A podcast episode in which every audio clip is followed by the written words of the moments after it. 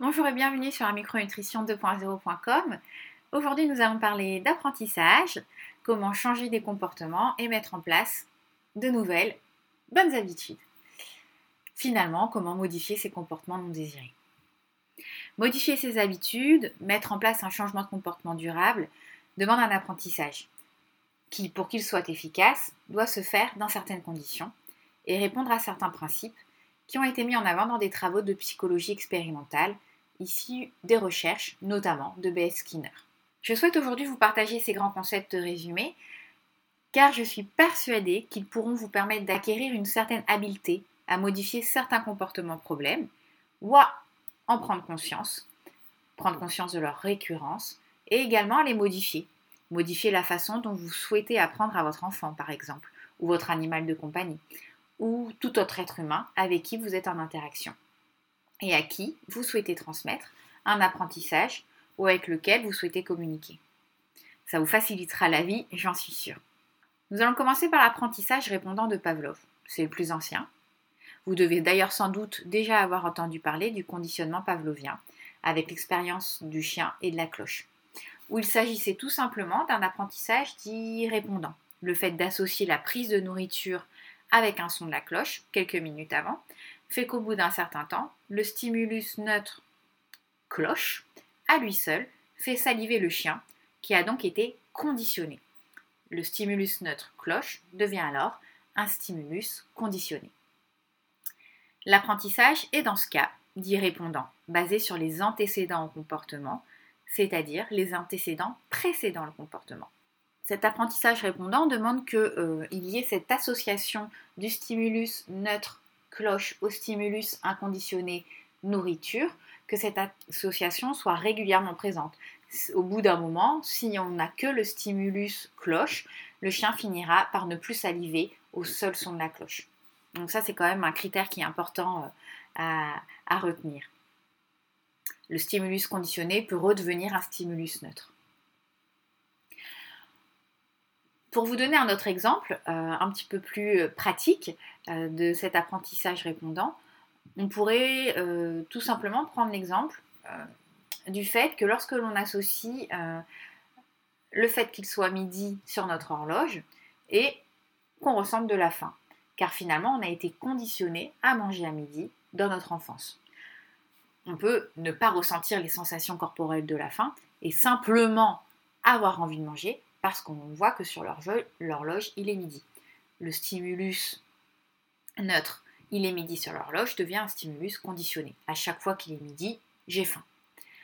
Il est extrêmement intéressant de s'interroger sur les antécédents qui déclenchent chez nous des comportements inadaptés et qui nous éloignent de nos valeurs.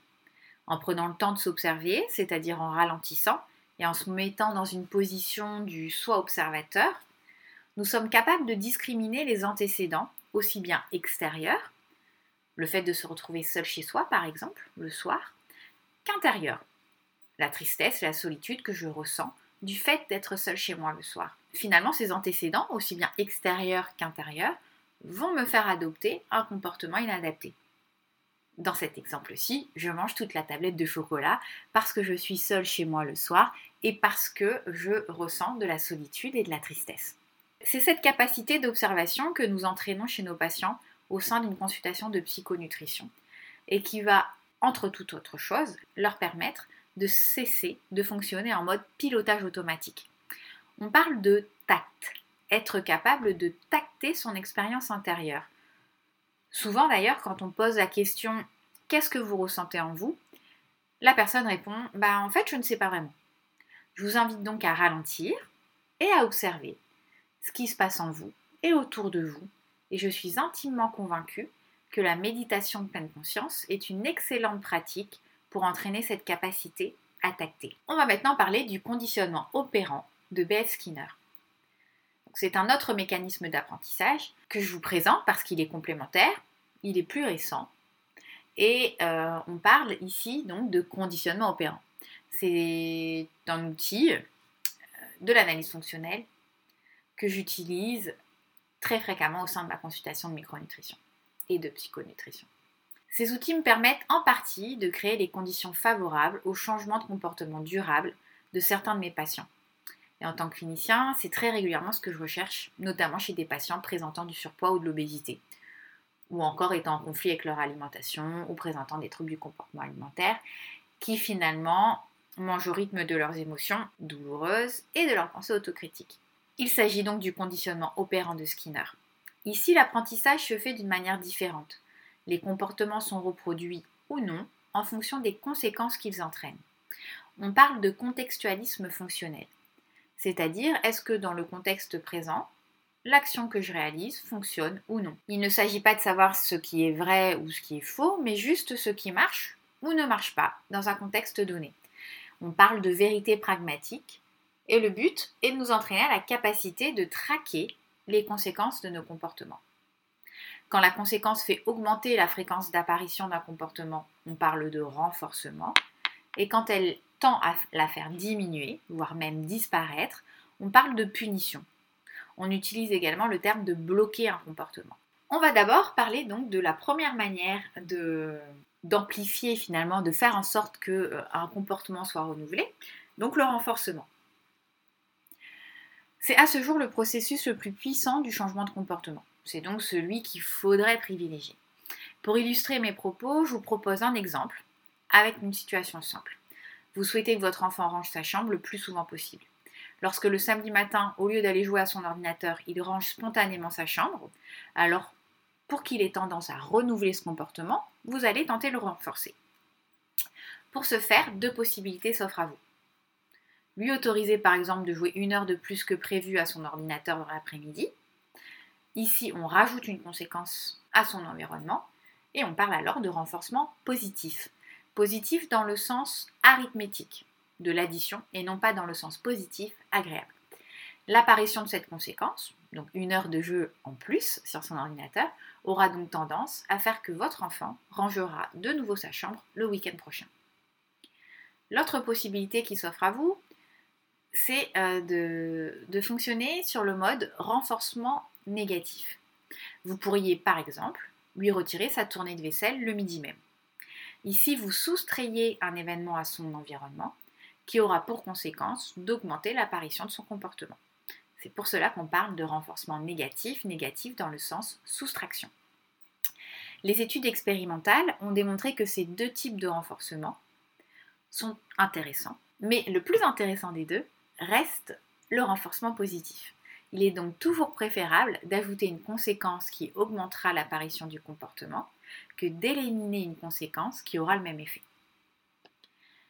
De plus, le renforcement négatif est rencontré dans de nombreux tableaux pathologiques. Je pense notamment à la boulimie, où une patiente, après avoir fait une crise, va se sentir extrêmement coupable, et lorsqu'elle va se faire vomir, elle va diminuer sa culpabilité. Donc, de ce fait, elle soustrait un événement à son environnement, ce qui va la renforcer négativement et l'encourager à reproduire ce type de comportement compensatoire à la prochaine crise de boulimie. Elle est dans un cercle vicieux avec un renforcement négatif. C'est d'ailleurs toute la difficulté de la prise en charge de ce type de trouble du comportement alimentaire, où il faut réussir à enrayer ce processus malgré la présence du renforcement négatif. Il faut savoir que la distinction entre ces deux types de renforcement n'est pas si nette. Ils peuvent coexister dans un même comportement problème et finalement évoluer avec le temps. Si je vous prends l'exemple d'une personne qui euh, a une addiction à l'alcool, dans un premier temps, lorsqu'elle va boire, elle va être renforcée positivement parce que cela rajoute une sensation de bien-être. Et dans un second temps, elle va être renforcée négativement parce que ça va lui enlever du stress.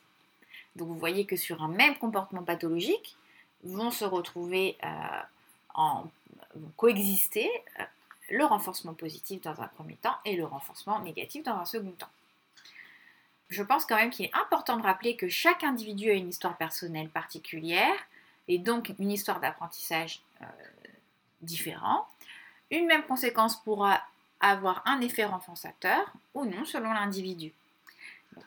Ce que je peux vous conseiller, c'est d'observer l'effet de la conséquence que vous appliquez afin de connaître finalement est-ce qu'elle renforce ou non un comportement désiré. De mon côté, j'utilise très régulièrement le renforcement positif avec mes patients lorsque j'observe qu'ils ont mis en place des actions dans le sens de leurs valeurs et qu'ils arrivent courageusement à avoir des actions engagées malgré leur inconfort émotionnel. Je vous encourage donc à tester cette méthode d'apprentissage sur vous-même ou sur vos proches. La deuxième euh, méthode utilisée dans le renforcement opérant de Skinner, c'est la punition. Le conditionnement par punition est à utiliser avec beaucoup de tact, une extrême parcimonie. Il peut être efficace sur le court terme, mais moyennement efficace sur le long terme, voire carrément entraîner des effets indésirables. La punition peut générer des émotions aversives chez le sujet qui la reçoit, et lui rendre aversif la personne qui lui a dispensé. Pour ma part, dans le cadre de ma consultation de psychonutrition, il m'arrive de l'utiliser. D'ailleurs, je pense un petit peu trop souvent, lorsque je crée une relation thérapeutique suffisamment forte avec mon patient. L'idéal étant de lui demander la permission de pouvoir bloquer ses comportements non désirés et de toujours le renforcer positivement dès qu'il sera engagé dans un comportement alternatif qui aura alors émergé. La punition doit être systématiquement suivi d'un renforcement positif le plus tôt possible. Cela peut notamment arriver chez des patients qui se perdent dans leur propre bavardage et qui peut être intéressant de bloquer afin qu'ils se réengagent dans des comportements plus fonctionnels. Pour reprendre l'exemple de votre enfant et du rangement de sa chambre, votre fils n'a pas rangé sa chambre comme prévu dans votre organisation. Pour éviter que ce comportement se reproduise, vous allez avoir, recours à la punition en tant que conditionnement et pas en tant que punition en tant que telle. Comme dans le renforcement, deux possibilités s'offrent à vous. Premièrement, vous optez pour une punition positive. Si vous m'avez suivi, le terme positif signifie que l'on va ajouter quelque chose afin que ce comportement ne se reproduise pas. On va donc ajouter quelque chose d'aversif, bien que l'on parle de punition positive. C'est ce en quoi je vous dis que c'est des termes qu'on utilise avec des connotations uniquement arithmétiques et pas agréables et désagréables. Bon, j'espère que vous me suivez toujours. Vous pourriez donc doubler la corvée de vaisselle de votre fils, vous ajoutez de ce fait une conséquence désagréable à son comportement qui devrait le faire réfléchir la prochaine fois lorsqu'il ne souhaitera pas ranger sa chambre. L'autre possibilité, c'est d'opter pour la punition négative. Ici, il s'agit donc de retirer quelque chose afin que ce comportement ne se reproduise pas. Vous allez donc retirer quelque chose d'agréable, même si l'on parle de punition négative. Vous pourriez donc par exemple annuler, sa sortie au cinéma avec ses amis de classe. Vous soustrayez ici une conséquence agréable à son environnement, dans le but qu'il ne reproduise pas son comportement non désiré. Encore une fois, la punition est à utiliser de manière réfléchie, extrêmement réfléchie, je dirais même, notamment dans une relation thérapeutique. Dans l'éducation, n'étant pas du tout spécialiste de ce domaine, je vous conseillerais tout de même d'avoir plus souvent recours au renforcement, et notamment au renforcement positif. La troisième possibilité qui s'offre à nous dans le conditionnement opérant, dans le but de renforcer ou euh, de faire en sorte que les comportements inadaptés ne se reproduisent pas, c'est l'extinction, c'est le mécanisme de l'extinction. il existe donc ce dernier moyen qui, selon la recherche expérimentale, serait le plus efficace afin de faire cesser un comportement non désiré.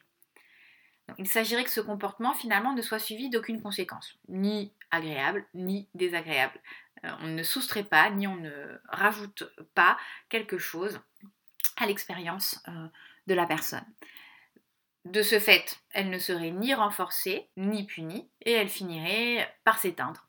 On parle pour cela d'extinction. Cette attitude de non-réaction est fortement encouragée dans la relation thérapeutique, un peu à l'image d'un psychiatre qui ne réagirait d'aucune manière face au comportement problématique de son patient. Alors, c'est personnellement quelque chose pour lequel je ne suis absolument pas habile ni à l'aise. Et c'est une position que j'adopte vraiment qu'occasionnellement et dans certaines situations bien particulières. Pour vous donner un exemple illustrant le processus d'extinction, imaginons qu'à chaque fois que votre enfant est d'humeur chagrine, vous lui donniez un gâteau au chocolat. Il aura lui-même tendance à vous réclamer son gâteau au chocolat à la moindre contrariété. Vous le renforcez donc positivement voire négativement, puisque du coup, euh, lorsqu'il va manger son chocolat, il va se sentir réconforté, donc il va avoir moins de contrariété, donc on peut aussi parler de renforcement négatif. Vous voyez hein, comment c'est la, frontière entre les deux est, pas si évidente que ça. Alors finalement, si vous arrêtez de lui donner du chocolat à moindre contrariété, il va finir progressivement par ne plus vous en réclamer lorsqu'il se sentira contrarié. Je terminerai par le troisième mode d'apprentissage, beaucoup plus récent. C'est la théorie des cadres relationnels et donc l'apprentissage relationnel. Alors elle, elle a été mise en évidence par Stephen Hayes et finalement, comme je vous l'ai dit, c'est la troisième forme d'apprentissage. Elle se base sur l'apprentissage opérant de Skinner, mais elle tient compte des spécificités du fonctionnement du langage humain et de la complexité de la cognition. Donc le fait que nous soyons des êtres humains capables de parler, capables de penser, et finalement euh, que cette activité mentale teinte, mette un filtre sur ce qui se passe dans le monde réel. Au fur et à mesure des années qui passent, finalement le petit enfant va créer une multitude de réseaux qui vont relier les choses entre elles. Les sons, les émotions, les images, les sensations corporelles, et le tout créant l'expérience mentale. Et nous autres, êtres humains, à la différence des animaux, nous sommes doués d'activité mentale, vivons très largement dans notre tête. Ce qui nous fait finalement perdre un peu le contact avec le monde réel. Et là, on parle de fusion cognitive. C'est-à-dire, on est complètement fusionné à notre activité mentale et on voit le monde à travers cette expérience intérieure.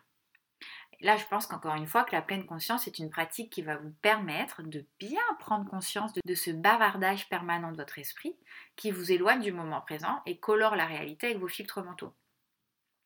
Ces filtres mentaux peuvent être des règles, qu'elles soient vraies ou fausses d'ailleurs, là n'est pas le problème, mais qui vont être appliquées de manière rigide et qui vont donc entraîner des comportements inadaptés. Je vous conseille euh, sincèrement hein, euh, de vous méfier de vos pensées qui vont commencer par il faut, il ne faut pas, je dois, je ne dois pas, je devrais, je ne devrais pas. Alors l'exemple du feu rouge, il est intéressant dans, dans cet apprentissage relationnel. Lorsque l'on a appris à son enfant à ne pas traverser au feu rouge, on va dire que c'est une règle rigide et elle est utile et fonctionnelle la plupart du temps. Mais imaginez-vous, en tant qu'adulte, à 3h du matin, vous revenez de la pharmacie de garde avec des antidouleurs, des antalgiques, votre enfant reste à la maison, il, est malade, et puis au moment de traverser la route, à une rue de chez vous, le feu piéton est rouge, mais il est 3h du matin, il n'y a pas âme qui vive, il n'y a pas de voiture, pas l'ombre d'un chat, et votre, enfant, et votre enfant, il vous attend avec son médicament. Si vous décidez de respecter la règle du feu rouge de manière rigide, vous êtes alors inflexible et votre comportement finalement n'est pas le plus fonctionnel dans ce contexte précis. Tout ça pour vous dire que faire preuve de flexibilité en fonction du contexte, c'est primordial. Un point capital qui est mis en avant dans la théorie des cadres relationnels, c'est euh, de finalement se rendre compte est-ce que mes comportements me rapprochent de mes valeurs, est-ce que j'agis en fonction de mes valeurs, quelles que soient les conséquences de vos, de vos actions engagées finalement. En gros, même si l'action que vous avez engagée n'entraîne aucune conséquence agréable, cette action sera quand même automatiquement renforcée. Parce que c'est l'action même, intrinsèquement, qui va vous motiver. Parce que vous faites cette action pour nourrir vos valeurs. L'idée d'agir en fonction de ses propres valeurs, choisies délibérément, librement, ça crée réellement un contexte extrêmement appétitif. Donc vous l'aurez compris, un point capital, c'est vraiment d'aller essayer de clarifier ses valeurs. Quelles sont les valeurs que vous chérissez? Quelles sont les valeurs qui donnent du sens à votre vie? Et quelque chose me dit que je vous reparlerai très bientôt euh, de cette notion de valeur, car clarifier ces valeurs, c'est un des processus qui est au centre de la thérapie ACT, qui est la thérapie d'acceptation et d'engagement, que j'affectionne particulièrement et dont je me sers au quotidien avec mes patients. J'espère que ce podcast vous aura plu. N'hésitez pas à venir faire un tour sur le blog et à me laisser euh, en commentaire euh, vos impressions ou nous partager votre expérience. Je vous dis à très bientôt. À votre santé